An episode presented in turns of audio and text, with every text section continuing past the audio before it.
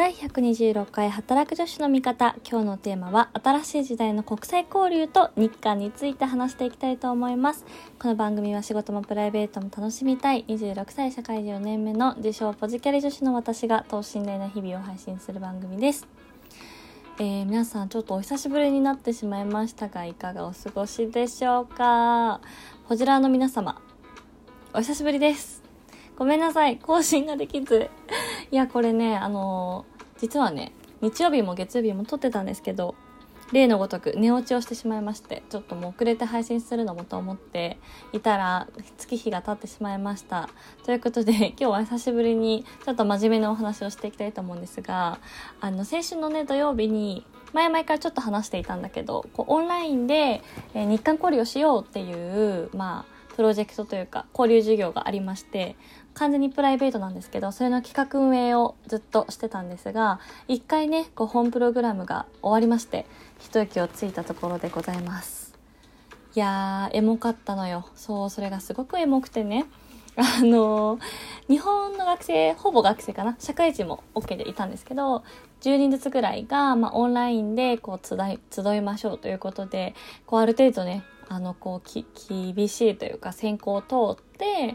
でた人たちが集まってたんですけど、まあ、あの通訳を介してなのでお互いの言葉が喋れなくても大丈夫っていう条件で、えー、今回はね募集をしてたんですけど、まあ、なので最初はさそのオンラインでかつこう通訳入れてどうやってイベントやるんだっていうのを結構運営側メンバーも手探りでやってたんですけど、まあ、無事にね終わることができて、まあ、しかもねこう企画者として一番嬉しかったのがこう参加者の子たちがねまあ10人日本人いたけど、まあ、4人ぐらいかな涙を流してくれたんですよ最終日に。もうさなんかこう結構その最後じゃあ一言ずつみんなコメントもらいましょうみたいなこう振り返りタイムであの初めて国際交流参加して最初は不安だったけどすごいみんなが仲良くしてくれてチャレンジしてよかったですみたいなこととか、まあ、みんなねこう口を揃えてあのリアルでぜひ会いたいですみたいなところのコメントがあって、まあ、思わずね私ももらい泣きをしそうになってしまったんですけど。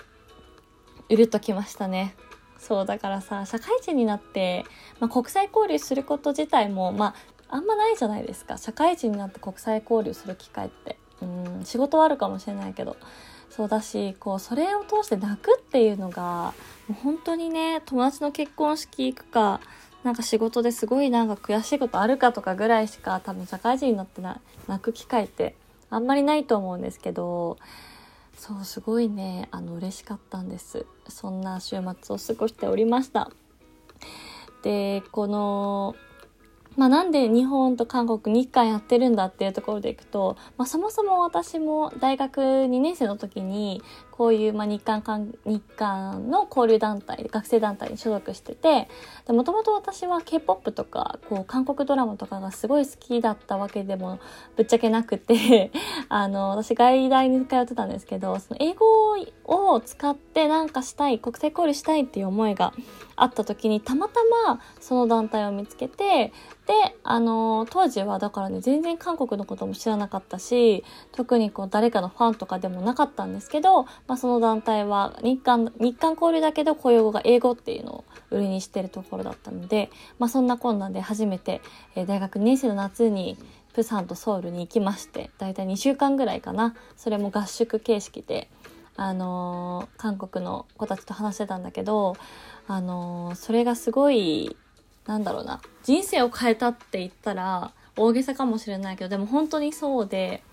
あの仲良くなった子たちと夜飲み会をしてた時にふと男の子が「そのドクトは自分どっちの国のものだと思う?」って聞かれたんですよ。竹島ですけどね日本名で言ったらそのどういう教育を今まで受けてきたのみたいな話をした時にやっぱこう歴史認識の問題とかその日韓の間に過去何があったのかっていうのを、まあ、当時は私もこう1年目で行ったので全然勉強不足ででその質問に対する答えとか自分の意見を言えなかったんですよね。でそれがすごい悔しくてその他にもまあ、なんとなくこうなんか日本で当時喧嘩っていうワードがこう結構なんて言うんだろうな流行りって言いたくないですけどこうよく目にするようになっていたたりとか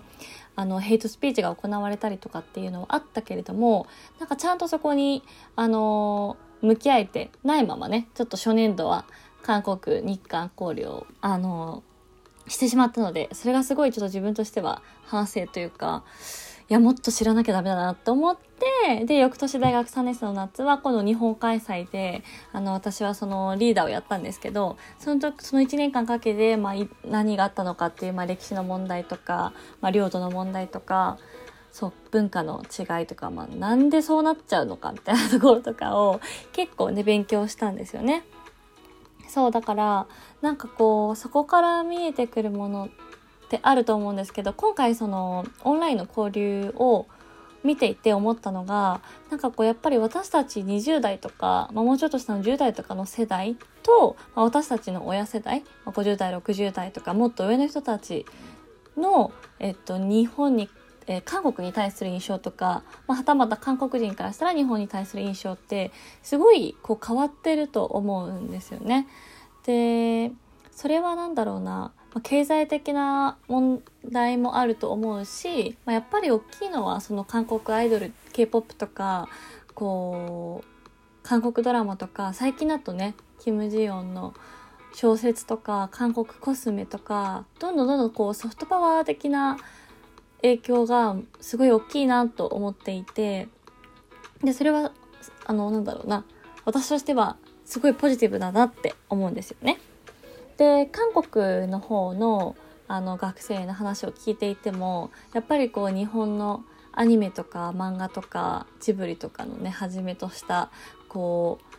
う文化コンテンツというかの力ってすごい大きいなと思っていてもともとねあの禁じられてたんですよね韓国で日本のそういう文化コンテンツを消費するっていうのは禁じられてたんですけど、えーと、キム・デイジュン大統領の時にそれがこう解放されて、まあ、どんどん韓国でも日本のコンテンツが見れるようになったっていうのは実は意外と最近だったりするんですよね。っていう、まあ、背景がある中でやっぱりそういう、まあ、コンテンツの力って強いなと思うんですよ。なのでその彼らのディスカッションのテーマがその日韓の社会を良くするアイディアっていう形で、まあ、そのどうやったらお互いの国の社会とか日韓関係、まあ、良くなるかみたいな話をしてたんですけどやっぱりこうなんだろう今まではマスメディアが一方的に発信する情報が結構その性というかほほとんどで、まあ、それをこう何て言うんだろうな受け身で受けるしかなかった。ったけど今こうやってデジタル化が進んでメディアもたくさんあるしそれこそ SNS とかの個人の情報発信のハードルが下がっていく中で、まあ、もちろんその過激なデマとかその何ていうのネトウヨ的な情報が拡散されてしまうっていう懸念もあるんだけど、まあ、逆にもっともっとこうポジティブにうん、なんかお互いの国のリアルな情報発信したりとか本当はそうじゃないんだよみたいなところとか、まあ、メディアマスメディアが切り取らない切り取り方をして とかなんかこう本当にうんなんか日韓の、まあ、未来って言ったらちょっと大げさなんですけど、まあ、こうやって草の根の交流活動を続けていくことでなんかもうちょっとねこっからの10年20年は明るくなってもらったらいいな。もらったらちょっと他人事みたいですけど。なんかもう少しね両国間の関係が、うん、改善してったらいいなって一個人としては思いますね。でもなんかさこう政治とかの問題はさもうしょうがないって言ったらちょっとあれなんだけど、まあどうしようもない部分もあるじゃないですか。私結構根深いですからね、この問題は。なんですけど、あのこう、個人的に友達ができるだけで、その韓国っていう国がすごいよく遠くて、近くて遠い国って揶揄されますけど、本当にこう一人友達ができるだけですごい身近な国になると思うし、こう今、あのイテウォンクラスとか愛の不時着とか見て韓国に興味を持った人がもしいたらちょっと一歩奥のあの日韓関係とかなんで日本で喧嘩とか反日とかっていう言葉が出てくるのかっていうところもなんかもしこのポジラの皆さんで興味あるが人がいたらちょっと勉強してもら勉強っていうことでもないけどね見てもらえたらいいなと思いました。ということで私の私が勉強したおすすめをね、ちょっとここで1個紹介します。ちょっとね、参考文献として、本当はいろんな著者さんを紹介できるとよかったんですけど、私のおすすめは、まず1冊目は、えっと、木村寛先生っていう先生が書いているもので、この方はすごい、あの、なんて言うんだろう、中立的な立場ですごい書いてるのでおすすめなんですけど、韓国現代史、新書ですね。とか、か日韓歴史認識問題とは何かっていうのが結構わかりやすく書かれてるのでおすすめです。あとは、えっと、浅場祐樹先生っていう人の韓国化する日本、日本化する韓国っていう日本講談社から出てる本なんですけど、なんかこの辺りは、あの、もし興味ある人いたら読んでみてください。すごい入りやすいと思う。ちょっと最初から韓国現代史とか読んじゃうとあれかもしれないけど、この浅場先生の本とかはね、すごい読みやすいので、ぜひぜひ読んでみてください。まあこう植民地時代っていうね、日韓併合の時代を経て、なんかこう、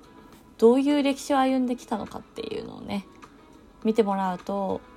あのー、面白いと思います。ということで、ぜひこのね、たまにはいいんじゃない？こう、国際、こう、国際交流とか日韓問題とか、あんまりね、普段 そんなこと発信してるラジオとかさ、あんまりないと思うので、まあ、よかったら皆さん見てみてください。ということで、えー、本日のお相手は、働く女子の味方、アビーでした。バイバイ。